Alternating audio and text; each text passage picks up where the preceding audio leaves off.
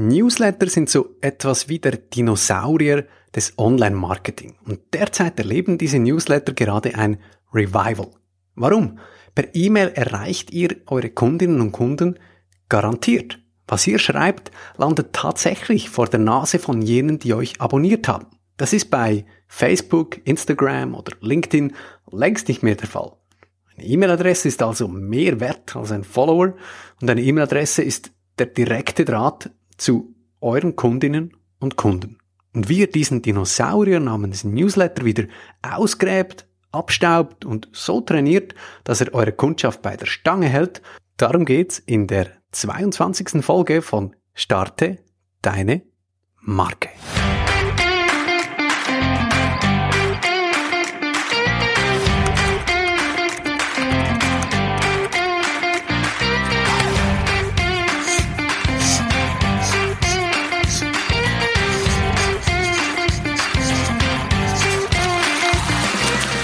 Hallo zusammen, mein Name ist Fabio Sandmeier und das ist Starte Deine Marke, euer wöchentlicher Podcast mit großen Marketing-Tipps für kleine Startups, Solopreneurs mit großen Ambitionen und kleinem Budget. Social Media sollte eigentlich dazu dienen, dass man mit seiner Followerschaft in Kontakt treten kann. Eigentlich. Nehmen wir an, ihr habt 500 Follower auf Instagram. Wenn ihr eine Story oder einen Beitrag teilt, wie viele davon sehen es tatsächlich? Nicht 500, nur ein Bruchteil davon. Das ist eben der Nachteil von Social Media. Ihr spielt im Sandkasten der anderen, der Großen. Da entscheidet ein Algorithmus, zum Beispiel zu welcher Tageszeit ihr es gepostet habt oder wie oft es geliked wurde in den ersten drei Stunden. Das liegt also ganz in der Hand der Social Media Plattform. Und die hat eigentlich nur ein Interesse, nämlich Werbung schalten. Und das geht dort am besten, wo sich viele Leute aufhalten. Und wo halten sich viele Leute auf? Dort wo es viele Likes gibt, viele Kommentare, also viel Engagement. Mit anderen Worten, ihr habt Fans eurer Marke, seid aber ausgeliefert und wisst nicht genau, wie ihr diese über Social Media garantiert erreichen könnt. Und deshalb ist es so wichtig, dass ihr auch den Newsletter zur Seite habt mit E-Mail-Adressen, die euch einen direkten Kontakt zu euren Kundinnen und Kunden sicherstellen. Newsletter, das ist quasi das älteste Online-Marketing-Tool, das es gibt und es erlebt derzeit eben aus genau diesem Grund eine Renaissance. In dieser Folge schauen wir uns an, was es zu beachten gibt, wenn man einen Newsletter als Marketinginstrument einsetzt, welche Benefits ihr für euch da herausholen könnt mit einem Newsletter und schließlich welche Tricks euch schneller ans Ziel bringen. Los geht's!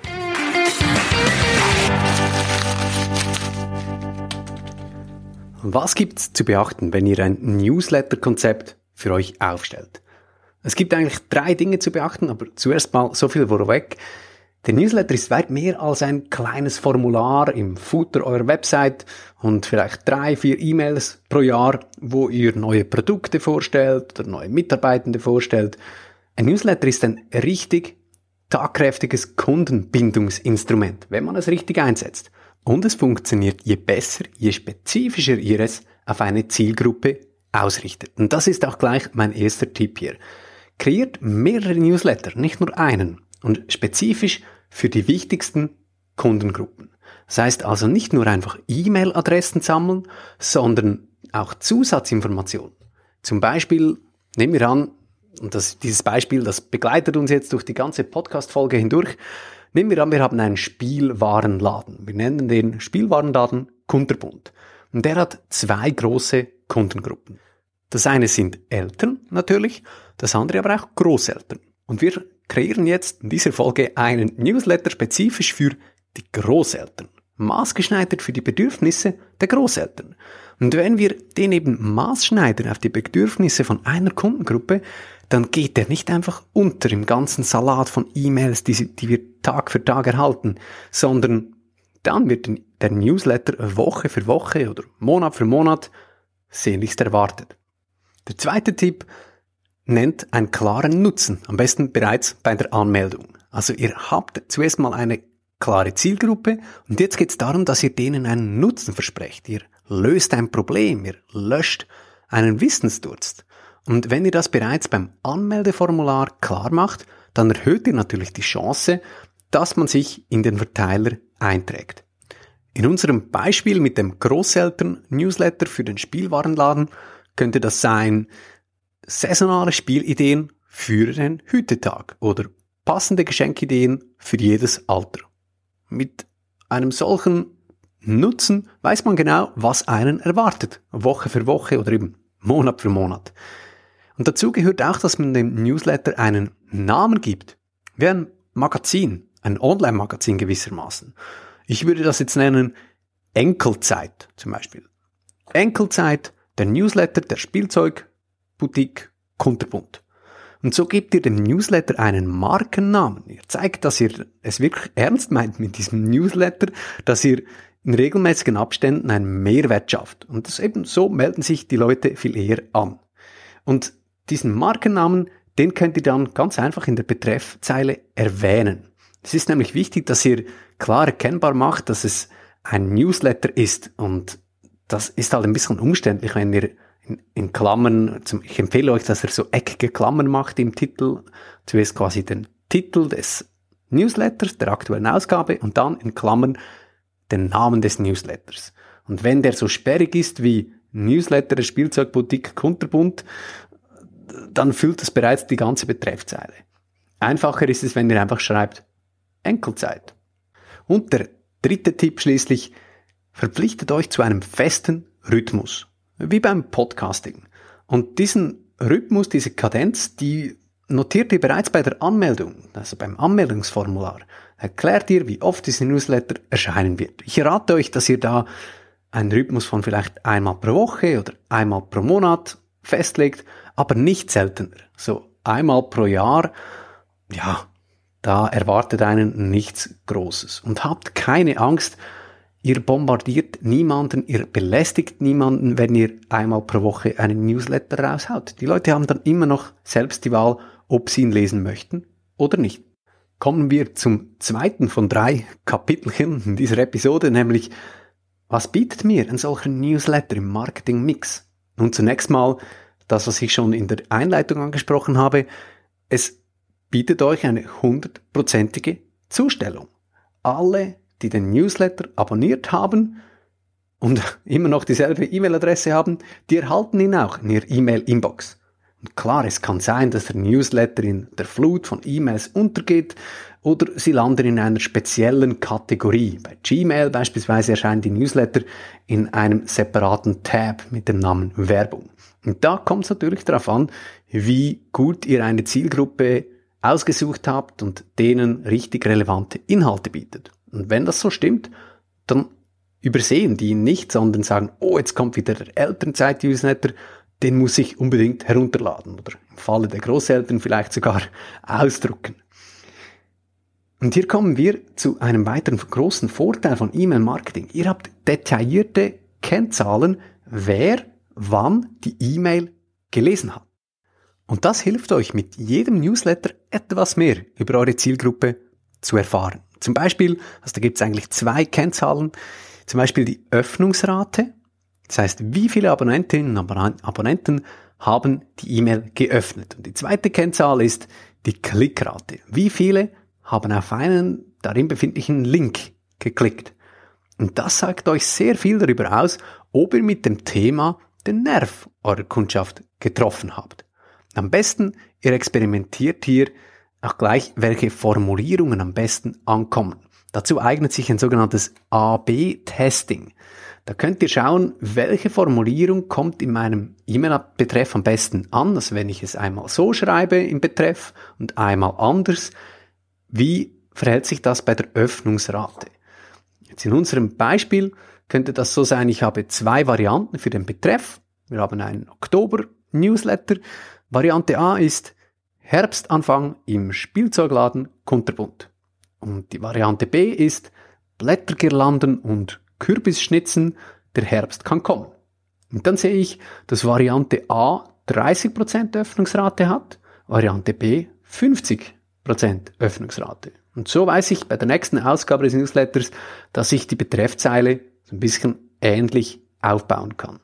Und dieses AB-Testing, das kann man eben nicht mit einem normalen E-Mail-Programm machen, da braucht ihr eine spezielle E-Mail-Marketing-Software. Ich benutze dafür ConvertKit. Ich habe euch den Link dazu in den Show Notes.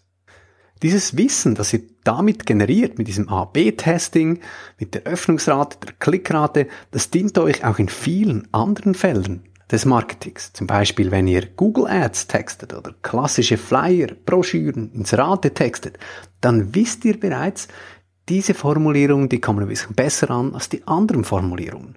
Aus welchen Gründen auch immer, aber ein solches Testing liefert euch klare Zahlen und solche klaren Zahlen sind normalerweise ziemlich selten im Marketing. Ihr erfährt aber noch mehr über eure Abonnentinnen und Abonnenten oder respektive über eure Kundinnen und Kunden. Denn ihr seht bei jeder Ausgabe, wer sie geöffnet hat und, und wer auf einen Link geklickt hat. Und was bringt euch dieses Wissen? Nochmals zum Beispiel des Spielzeugladens. Nehmen wir an, ihr veranstaltet einen Töpferkurs für Großeltern mit ihren Enkeln. Ihr habt zehn Plätze, aber noch keine Anmeldungen. Jetzt schreibt ihr darüber im Newsletter. Schreibt da einen kurzen Titel, Teaser, ein Bild und einen Link zur Anmeldeseite. Und dann schaut ihr die Auswertungen an, die euch zugespielt werden, nachdem ihr den Newsletter versandt habt und vielleicht zwei, drei Tage gewartet habt. Und dann seht ihr, dass 25 Personen auf den Link geklickt haben. Also die interessieren sich offensichtlich für den Töpferkurs und das Beste, ihr habt die E-Mail-Adresse von denen. Jetzt könnt ihr ihnen eine E-Mail schreiben, sie erinnern, dass es diesen Töpferkurs gibt und sagen, ja, es gibt ein limitiertes Angebot für die, die sich zuerst anmelden, so ein Early Bird Rabatt. Solche Anglizismen würde ich vielleicht vermeiden bei den Großeltern. 20% Rabatt für die, die sich zuerst anmelden, die ersten fünf und oder ganz generell, wenn man sich bis Ende Woche anmeldet. Also ihr erfährt mehr über eure Abonnierenden, respektive über eure Kundschaft und ihr seht, wer sich für eure Angebote interessiert und könnt direkt mit denen Kontakt aufnehmen. Und jetzt kommen meine drei Tipps für bessere Newsletter. Zunächst mal verzichtet auf visuellen Schnickschnack. Das heißt, nicht zu viele Formen, Farben oder um Himmels Willen keine Symbolbilder aus Stockfotobibliotheken. Achtet stattdessen auf gute Texte. Eine E-Mail ist immer noch ein Brief und der wird geschrieben von Mensch zu Mensch. Also achtet darauf, dass die Absender klar sind. Vielleicht ist es ein Marketing-Team, das man ruhig mit Gesicht darstellen kann oder der Marketingchef oder der Verkaufschef oder irgendwie sowas, der oder die dahinter steht und mit Namen unterschreibt. Das macht das Ganze noch viel persönlicher. Und wenn ihr Bilder einsetzt, dann nur jene mit einem klaren Mehrwert. Zum Beispiel euer Logo, klar, das darf rein, muss rein, aber auch Bilder, die ihr selbst gemacht habt oder machen lassen habt. Der zweite Tipp für bessere Newsletter, gebt wichtigen Links genügend Platz. Denn Wichtige Links dürft ihr nicht einfach verstecken im Fließtext wegen dem Fat Finger Syndrom. Das heißt, eure E-Mails, die werden oft auf dem Handy gelesen und da ist es nicht immer einfach mit dem Daumen einen Link anzutippen, der sich da irgendwo im Fließtext versteckt. Deshalb gebt wichtigen Links genügend Raum, macht eine leere Zeile vorher, eine leere Zeile nachher, damit die gut angetippt werden können. Und das ist ganz generell wichtig bei Newslettern, eigentlich genau wie beim Blogbeitrag, als Folge 16, da habe ich auch darüber gesprochen, schreibt luftig mit vielen Absätzen, damit man den Text am Bildschirm ganz leicht lesen kann. Viele Absätze. Und jetzt der dritte Tipp, steuert die E-Mail-Vorschau. Legt in den Einstellungen fest, welcher Text in der Vorschau erscheinen soll. Also der Empfänger, der sieht den Betreff und er sieht die ersten drei Wörter des E-Mails. Und ihr wollt nicht, dass dort steht, klicken Sie hier, um sich abzumelden oder um es im Browser darzustellen. Ihr wollt auch nicht immer denselben Satz anzeigen, gleich nach dem Betreff. Zum Beispiel, es ist wieder Enkelzeit, hier ist die neueste Ausgabe des Newsletters des Spielzeugladens Kunterbund speziell für Großeltern. Das ist vielleicht einmal interessant, aber beim nächsten Mal vergebt ihr hier wertvollen Platz. Ihr könnt diesen Platz viel besser nutzen, zum Beispiel mit einer spannenden Frage oder der Übersicht über die Inhaltspunkte des Newsletters. In unserem Beispiel würde der Betreff also lauten kreative Spielideen für den Herbst, dann eine eckige Klammer auf, Enkelzeit, eckige Klammer zu.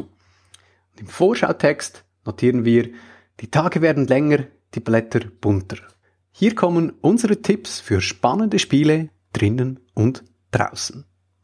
Und auch hierfür braucht ihr natürlich eine professionelle E-Mail-Marketing-Software. Meine Empfehlung nochmals wärmstens ist ConvertKit. Das kann auch in der Gratis-Version schon extrem viel.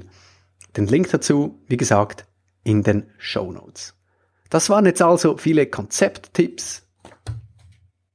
Das waren meine Tipps in Sachen Konzept, in Sachen Inhalte.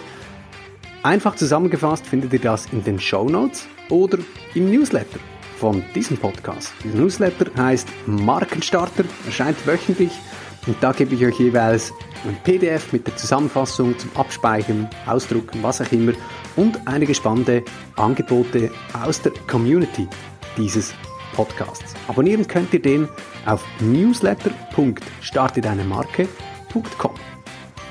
Wie geht's weiter bei Starte deine Marke? Wir gehen ans Eingemachte. Was, wenn der potenzielle Kunde, die potenzielle Kundin bei uns anklopft? Da geht's ums Beratungsgespräch, ums Verkaufsgespräch.